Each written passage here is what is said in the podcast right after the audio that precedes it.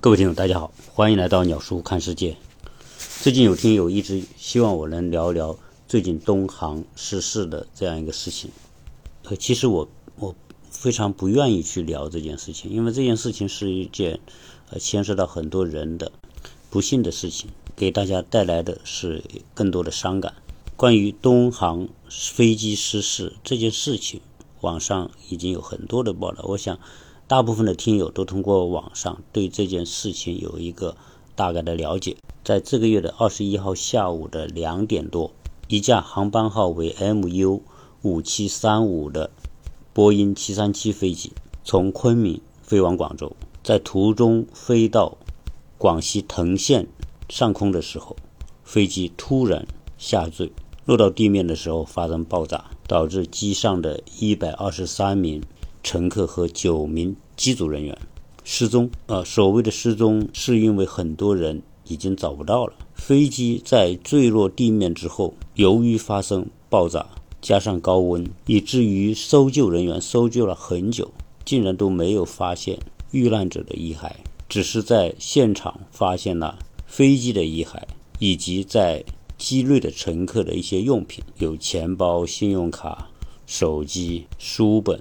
等等，这个搜救工作已经持续了好几天。呃，据说第一个黑匣子已经找到，但是飞机为什么失事，还要等待黑匣子的分析。而且黑匣子目前只找到一个，如果能找到第二个，就能够还原这个飞机失事过程当中的主要的数据和录音，从而找到飞机失事的原因。这件事来得很突然，其实在过去几年当中。由于飞机失事的这种新闻比较少出现，所以突然出现一架飞机失事之后，自然引起广大民众的高度关注。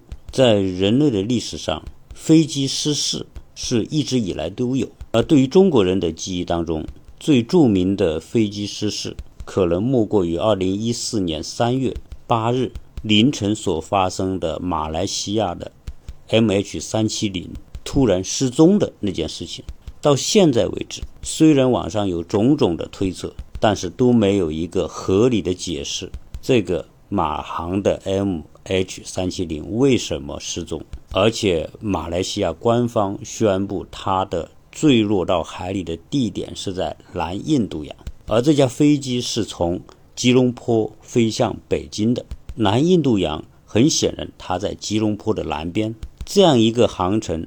是根本没有必要飞到南印度洋的，但官方宣布的聚落地址确实在南印度洋上空。那一次导致两百三十九人遇难。呃，每一次出现飞机失事，都是令人悲伤的事情，因为飞机失事的生还的机会非常的小。如果是在空中失事，那大概率不会有生还的机会。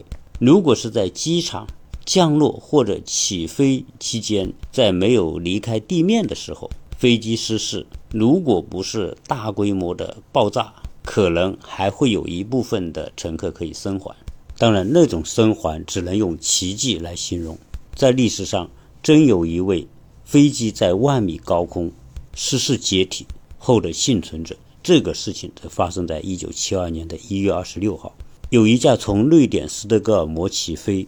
去南斯拉夫的贝尔格莱德飞机在飞到捷克上空的时候，飞机出现了失事，竟然有一个人在没有降落伞的情况之下能够生还下来，而这位生还者叫乌洛维奇，是这个飞机上的空姐。本来他是不会在这个飞机上的，但是由于他的一个同事临时有事不能够到岗，结果他成为顶替者，成了这架飞机的空乘人员。其实乌洛维奇能够幸存，事后看来有巨大的偶然性。首先是飞机失事之后，飞机解体，他正好被包裹在飞机的某一个狭小的空间里面。他随着这个包裹他的这一部分飞机残骸一起落到地面，结果这一部分的残骸吸收了他和地面碰撞的那一刻的。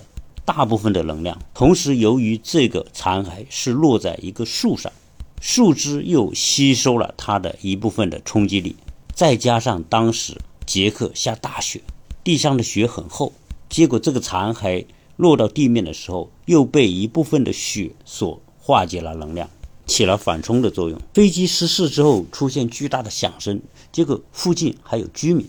居民来到失事现场，其中有一个老居民在以前部队是当过军医的，发现这个乌洛维奇竟然还有生命体征，还在呼吸。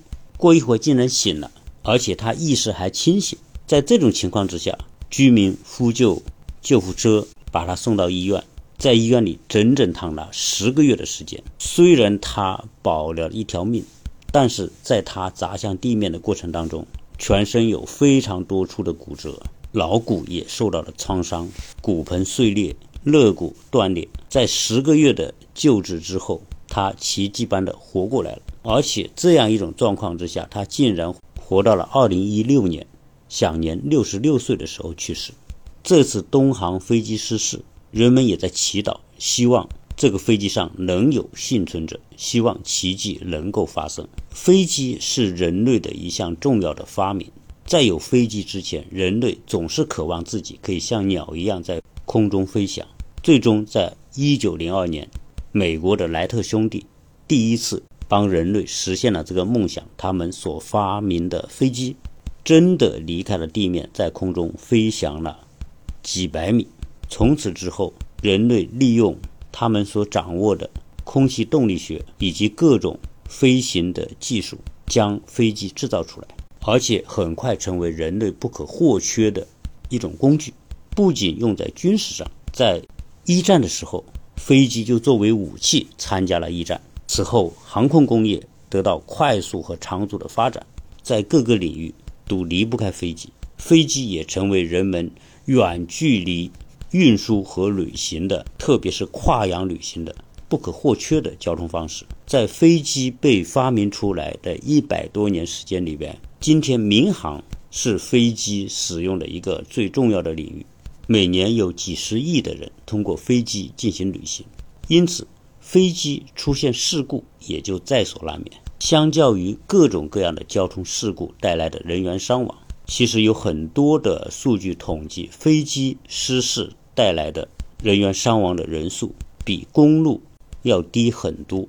我一直希望找一个数据，看看从人类有飞机以来，因为失事带来的伤亡人数的统计。但是这个数据其实现在找不到。我们要找相关的数据，只能从一些零星的报道当中，或者一些阶段的统计当中出现一些相应的数据。由于现在的航空工业已经非常的成熟，所以飞机失事。并不是一个非常大概率的事件。虽然我们知道啊，美国的波音737飞机曾经在相当长的一段时间之内，由于事故导致停产，但今天在世界范围内，主要的飞机仍然是出自于波音公司和欧洲的空客。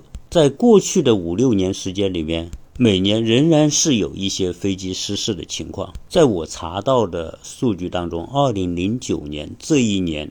飞机失事死亡的人数是最高的，多达七百人。在二零一七年，四十四人；二零一八年，五百五十六人。但是飞机失事对人类的影响还是很大的，因为一旦飞机失事，所有的新闻媒体都会加以报道，成为当时的一件大事。在中国的民航史上，据说一共有十六次的空难，但是人类史上最大的空难是发生在上世纪的五次。空难记录，第一次是一九七四年的三月份，一架土耳其的飞机从伊斯坦布尔飞向法国巴黎，在郊区坠毁。那一次导致了三百四十六人遇难。在一九七七年，在西属加拉利群岛的一个机场，两架波音七四七的飞机在机场相撞，起火爆炸，结果导致两架飞机上的五百八十三人遇难。一九八零年的八月份，一架沙特的飞机从利雅得飞向吉达的途中坠毁，导致了三百零一人遇难。一九八五年，一架从东京飞往大阪的七四七客机在途中坠毁。大家知道，七四七是宽体的双层飞机，最多的时候可以乘坐五六百人。结果这一次飞机上有五百二十四人遇难。在一九九六年的十一月份。在印度的新德里上空一架波音747的飞机和另外一架伊尔运输机相撞，导致两架飞机坠毁，三百四十九人遇难。其实我们都知道，呃，交通事故死亡人数最多的肯定不是在航空方面，而是在地面交通，特别是在公路交通。据相关的报道，二零二零年到二零二一年这两年当中，全世界因为公路交通死亡人数高达一百三十万到一百四十万人，受伤人数竟然高达五千万人。这是这个地球上导致年轻人和小孩死亡的最主要的方式。我想这个数据当然只能是一个大概，因为几乎每一秒钟都有人因为公路交通事故而受伤或者死亡。中国作为世界人口最多的国家，而且在过去的三十年，中国修了全世界最多的高速公路和各种等级的公路，因此中国的公路交通事故发生的次数也是全世界最多的。根据过去一些年的统计，在二零零一年，中国道路交通死亡人数是十万六千人；二零零二年是十万九千人；二零零三年是十万四千人。那是死亡人数最多的几年。此后，呃，逐年道路交通死亡的人数开始呈下降。但即便如此，到了2009年，道路交通死亡的人数也高达6.8万人。此后到2021年，几乎每年中国道路的死亡人数都在6万人左右。所以有时候说地面虽然觉得安全，但是这个基数太大，因而导致伤亡人数多，也就在所难免。在中国的交通出行当中，除了航空和公路交通，中国还有另外一项全世界其他国家都不具备的交通出行方式，就是高铁。中国的高铁发展到今天，其实是十四年的时间。中国的第一条高铁是在二零零八年建成的，北京到天津一百一十六公里。从那一条高铁通车之后，到今天。中国的高铁总里程数是四万公里，这个数量几乎占全世界高铁总里程数的百分之六七十。中国的铁路总里程一共有十四万公里，这几项都是全世界名列第一。那中国的高铁现在已经变成了一个连接除了新疆和西藏之外，几乎绝大部分的地级以上城市。都通了高铁，所以现在高铁出行成为人们的一个主要选择。因为高铁的公交化带来的便利，而且围绕着高铁站所建立的中国的立体式的交通网络，从出家门开始，各种各样的共享车、公交、地铁、轻轨都和高铁站连在一起。因此，今天高铁占据了中国中长距离旅行的百分之七十的市场份额。那有人就问。高铁的安全性怎么样？它是不是比飞机要安全呢？这个答案是显而易见的。到目前为止，我所能查到的关于高铁的事故，在中国最严重的一次是在二零一一年的七月二十三号温州高铁事故，一辆从北京开往福州的 D 三零幺，以杭州开往福州的 D 三幺幺五发生追尾，导致了四十人死亡。一百七十二人受伤，道路中断三十二小时，那是我们国家高铁史上最严重的一次交通事故。当然，好在它是同向行驶，所以只是追尾。如果是迎面相撞，那这个损失肯定不止这几十个人。中国的高铁发展其实是比较晚的，在欧洲，德国、法国的高铁是闻名于世，在上个世纪的八九十年代。德国、法国就开始有高铁运营。在欧洲最严重的一次高铁事故是在1998年，德国的从慕尼黑开往汉堡的一趟高铁出生事故，而那个时候的德国高铁的时速是两百公里。这个两百公里仅仅是跟我们现在的普通动车的速度差不多。我们现在的动车速度也是两百到两百五十公里。那一次事故导致了高铁脱轨死亡。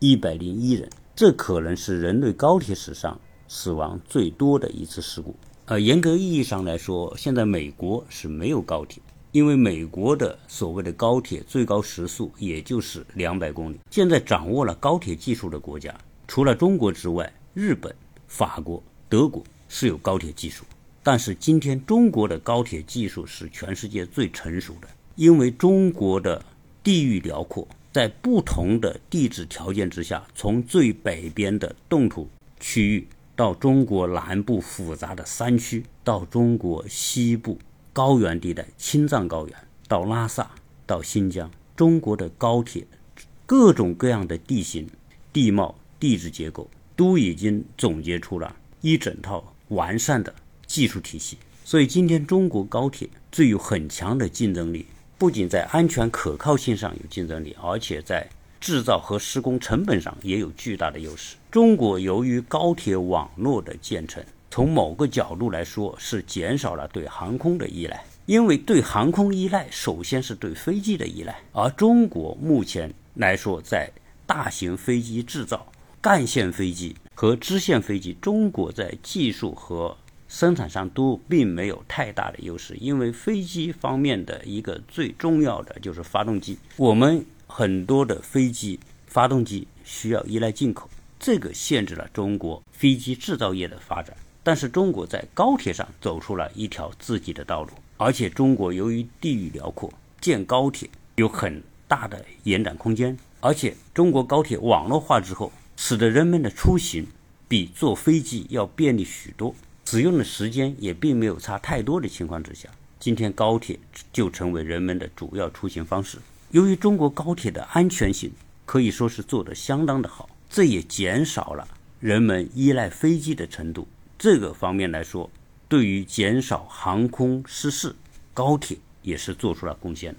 其实现在很多国家都在试图突破高铁。在速度上的极限，越来越多的超音速高铁的方案都已经被人提出来。什么叫超音速？音速是每小时一千二百二十四公里。